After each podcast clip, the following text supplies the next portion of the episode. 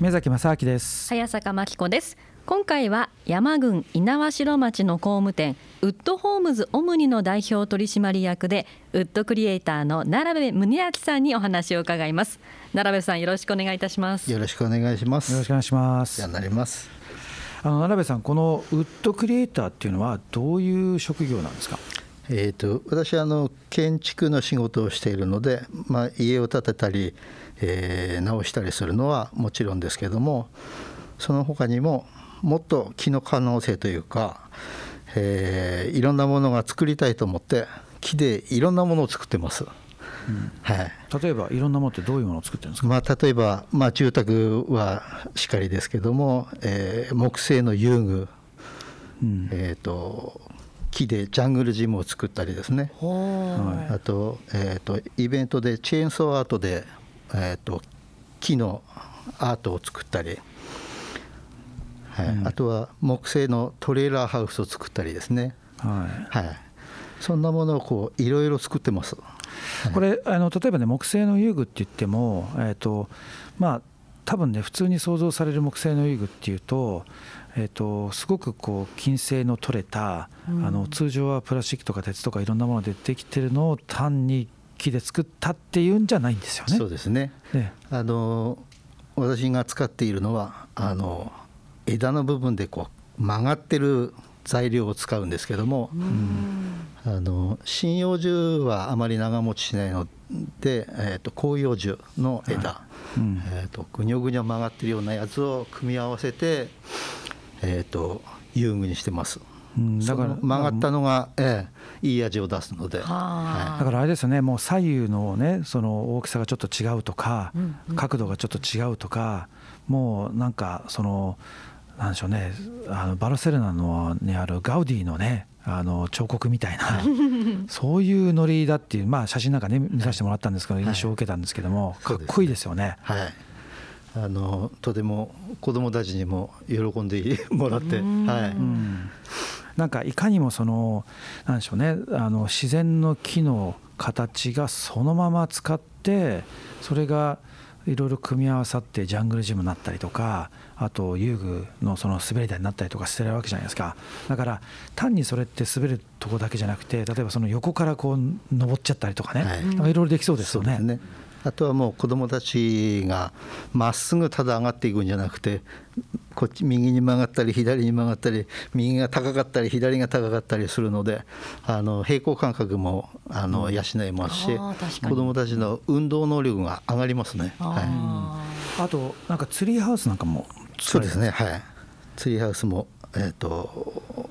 作ってます。いやツリーハウスねちょっとね僕本当憧れてるんですよ。夢がありますよね。いや本当ねいやなんか僕のツリーハウスのイメージって。はい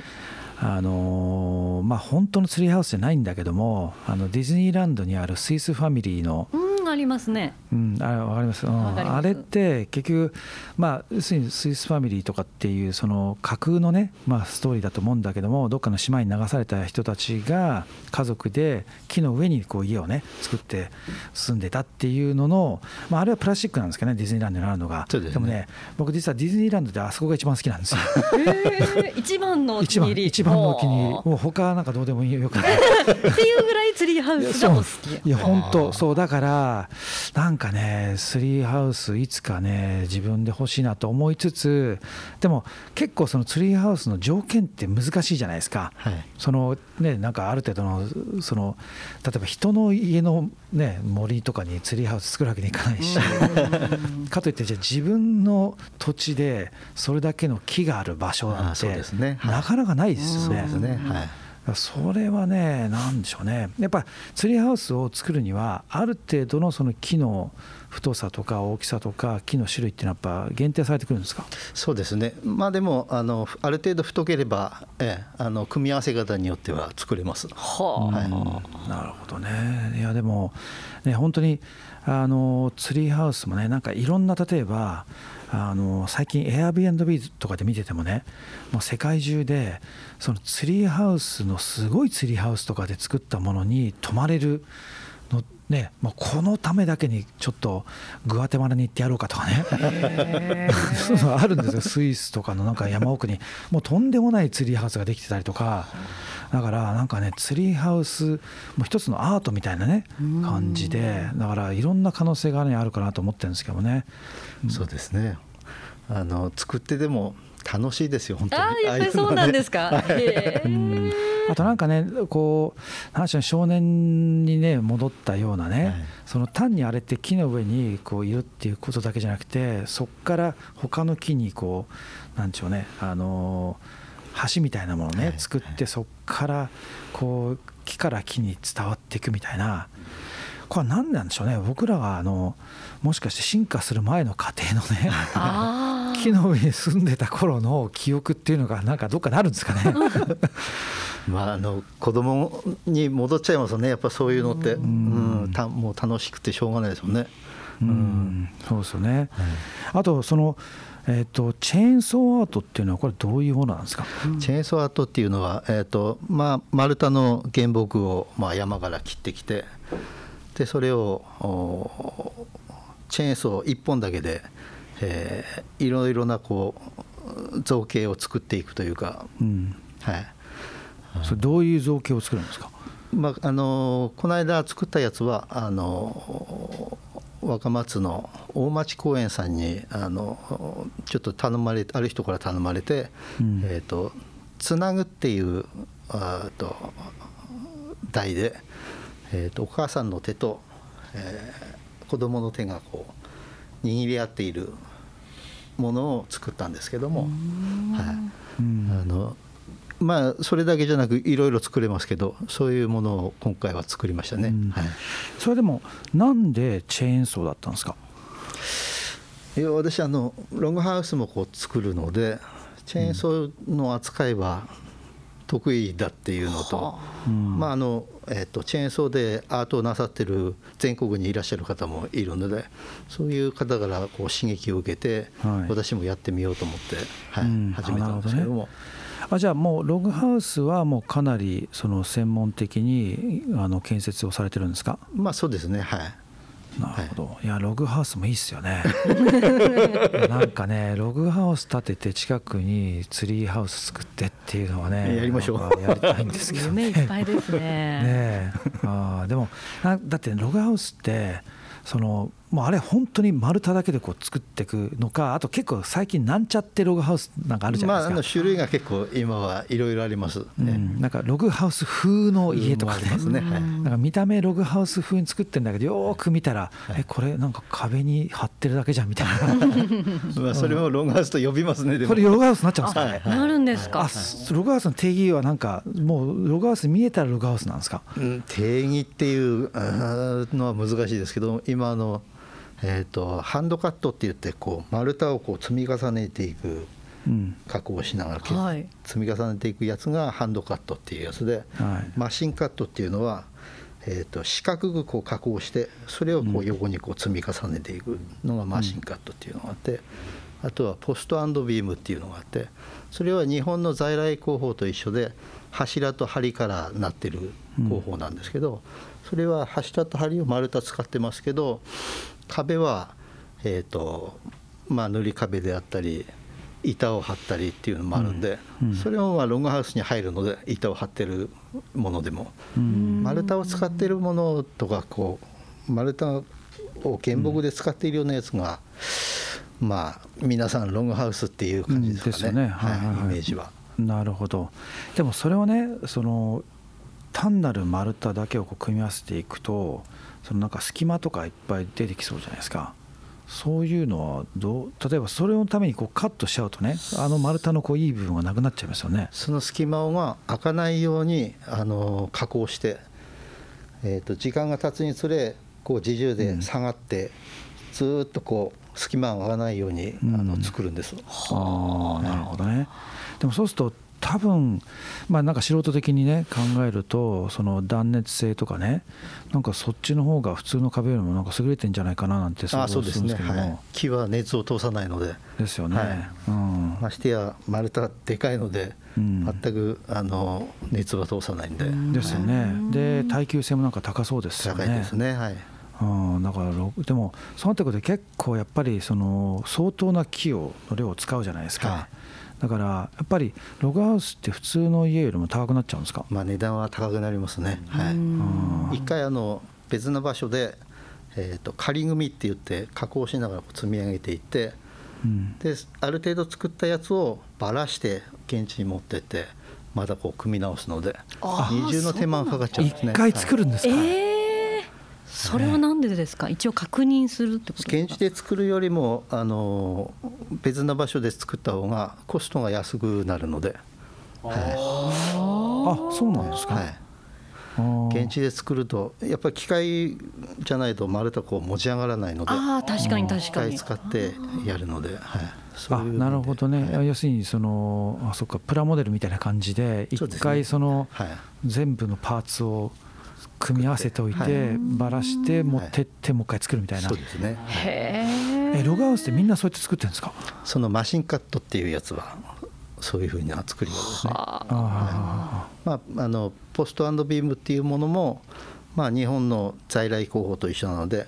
敷地とかつなぎ目みたいなのは全部あの別の場所で加工して現地に行って組み立てるっていう形ですね、うん、でもあれですよね並部さんのその、えーと、お仕事として工務店の代表取締役ということですよね。ということは、えーとまあ、その工務店さんの、えーと、基本的な仕事っていうのはやっぱり家を建てるそうです。もちろん。ですかね。はい。はい、でそれが、まあ、あのログハウス専門っていうわけでもないんですか？ないですね。あの普通の一般の在来の住宅もやりますし、はい、あそうなんですか、はい、それはいつ頃からやられてるんですか？えっ、ー、と私が、えーと、独立したのが平成11年なのでそうですね。私31歳の時に、えー、こういう建築の仕事を独立して始めました、はい、はい、あじゃあ独立してその時にこのウッドホームズオムニをその作られたんですそうですね、まあ、最初は、えー、と個人でやってたので、えーとまあ、下請けもやったりいろいろ仕事もらったりしてやってたんですけども、まあ、そのうちうん自分でやりたいなということで自分で営業しながら、うん、ええ。はい、じゃあその独立する前っていうのはどこかで職人さんみたいな形だったんですか？そうですね。はい。えっ、ー、と地元の建設会社に勤めたりして、はい、はい、そこで修行して、うん、はい。じゃあもともと大工さんだったんですか？大工さんなんです。はい。なるほど。それはいつ頃から大工さんだったんですか？そうですね。えっ、ー、と私あの若い頃いろんな仕事を 転々として。ああそうなんですか、はい、えっ、ー、とまあ26ぐらいまではかなりいろんな仕事をやってたんですけども、はい、その後ですかね、はい、建築の仕事に携わるようになって、うん、あまあやってて面白いなっていうことでなるほど。そのいろんな仕事っていうのはなんか放送で言えない仕事とか。そういうのはまああの言えるものだと。言えるもので。はいお願いします。うなぎ屋さんもやりましたし。うなぎ屋さん。ガソリンスタンドもやりましたし。クレープ屋さんドライブイン。ラーメン屋さん喫茶店。えそんなに？